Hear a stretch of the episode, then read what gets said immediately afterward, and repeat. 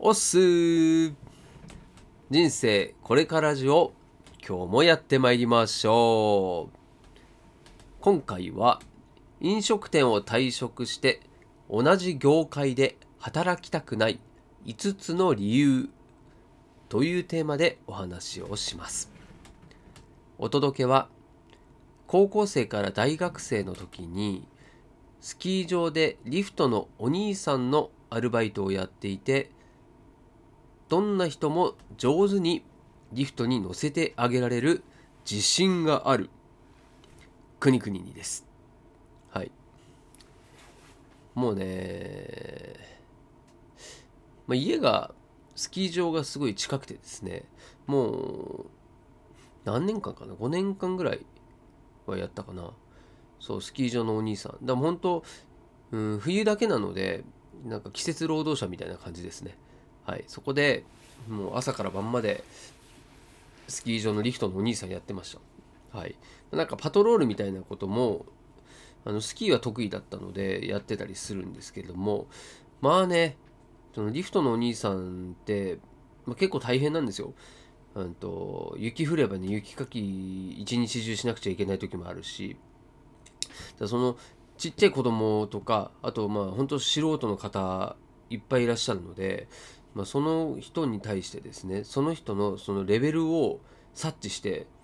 でリフトに乗せるんですけどそのリフトに乗せる乗せ方もこう何て言うんだろう乗る時にガンってね足にぶつからないようにこうソフトタッチで乗せてあげるっていうねそういう技術もあるんですよね。まあ、それをもう本当に極めようとして試行錯誤、うん、同じね年代の方と一緒にですねやってましたよはい。懐かしいですね、まあ、それもまたねいい経験でございます。はい。仕事っていうのはね極めようとすると何でも楽しいですよね。はい。ということでこの番組は脱サラをした40過ぎのおっさんがああだこうだ言いながら頑張っているあなたの強い味方となるそんな番組。そしてあなたと共に背中を押し合う番組でございます、はい、さてさて飲食店を退職をしたんですけれども、まあ、また同じ業界には戻りたくないと働きたくないそんな思いのある国々にでございます。はい。ま、これですね、それの理由を、まあ、今回ちょっとお話ししようかなと思うんですけれども、まあ、同じ業界のまま働いていた方が、まあ、当然、うん、即戦力にもなりますし、まあ、例えばですよ、うんと、実際これあのリクルートの転身サポートの、えー、要はあの転職のですね、えーまあ、コンサルみたいな感じで、まあ、面談とかを受けたりするんですけれども、まあ、その時も最初にこう紹介されたりするところっていうのはもうこれですね完全に居酒屋とか、うん、こうあとなんだ給食センターのマネージャーとかですね、そういう方面をご紹介されたんですよ。で、うんまあ、全く関心を持たなかったというか、うん、まあ、これその即戦力で、まあ、確かにそういう人をうん必要としているところに行くっていうのも、まあ、一つですねあの社会貢献価値提供にもつながるとは思います。はい、だし要は何ていうのかそこは嫌だとか好きとか嫌いとか、まあ、そういう次元ではなくてですね、うん。まあ、それはちょっと今のこの5つですねそれで説明をしたいと思います。では5つ話1つずつやっていきますやっていきます。はい。お話ししていきます。はい1つ目。時間の切り売りをする労働生産型な働き方を、えやめたかった。これはそうですね。あのー、今までがそうだったのでこう違う働き方をしていきたいという、まあ、単純な思いとあとは、ま、これからの時代っていうところをま将来的なことを考えた時に、うんまあ、今のこの切り売りする時間を切り売りして働いていくっだけの仕事っていうのは、うん。まあ、多分今後ですねどんどん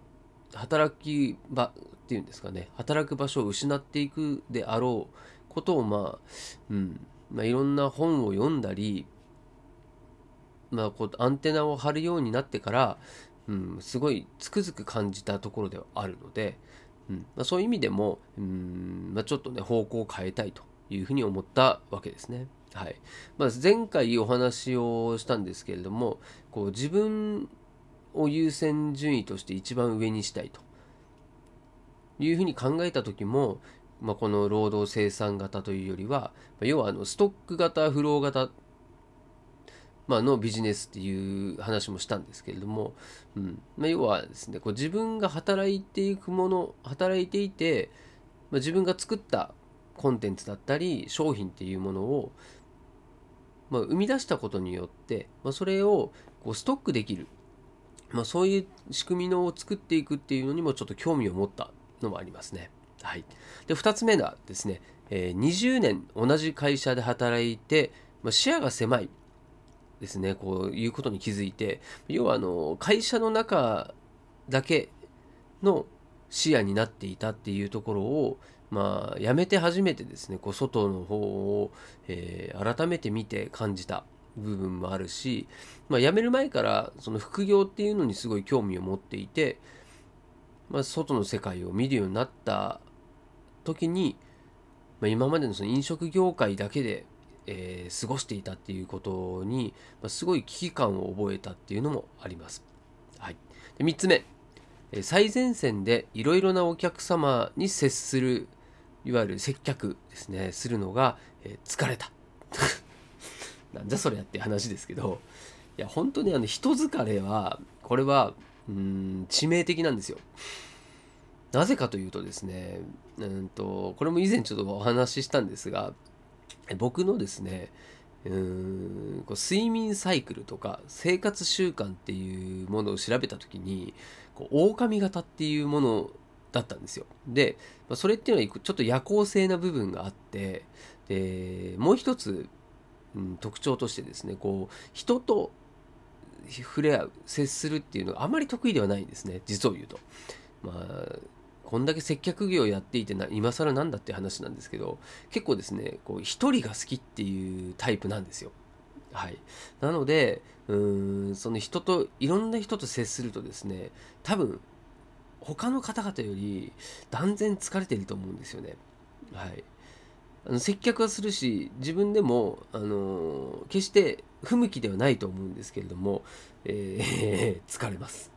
うん、だこれはなのでちょっと自分の命を削っているなと感じたわけですね。はい、で4つ目、えー、土日に、家族と過ごす生活を自分でこう選べるようになりたかった。はい、もう飲食店だと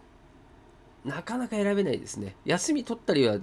できるんですけれども、うん、まあなんか休みづらいところありますね。あるし、まあなんだ運動会だったなん子供の運動会だなんだっていうのもこうなんか頭下げて休むみたいなところがやっぱあるので、まあ、そういうのを自分でね休みたい時は休めるようにしたいな、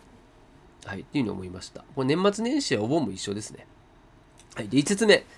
業界自体がリーマンショックやコロナなどもあり、まあ、徐々にこう成長しなくなりもコロナでとどめを刺されたような感じですね。はい、でむしろですね急下降気味になってしまっているというのも一つ理由だし、まあ、これがそうだね一番の理由かもしれないな。うん、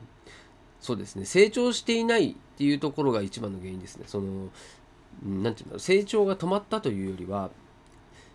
うん、あそう止まったた止まったっていうのは正しいのかな？いやじょ、うん、そうです成長のスピードが急激に落ちたっていう方が正しいかな。うん、なので、えー、要はこれを5年後10年後を考えた時に、自分がどれぐらい成長しているのかっていうのが大体もう目に見えていたっていうことですかね。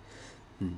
でもう自分がもっといろんなことをチャレンジしたいっていうふうに思うような人間なので、うんまあ、ちょっと新しいことにチャレンジしたいなという気持ちが強くなったっていうのがうんまあ、この5つの中でも、一番の理由だと思います。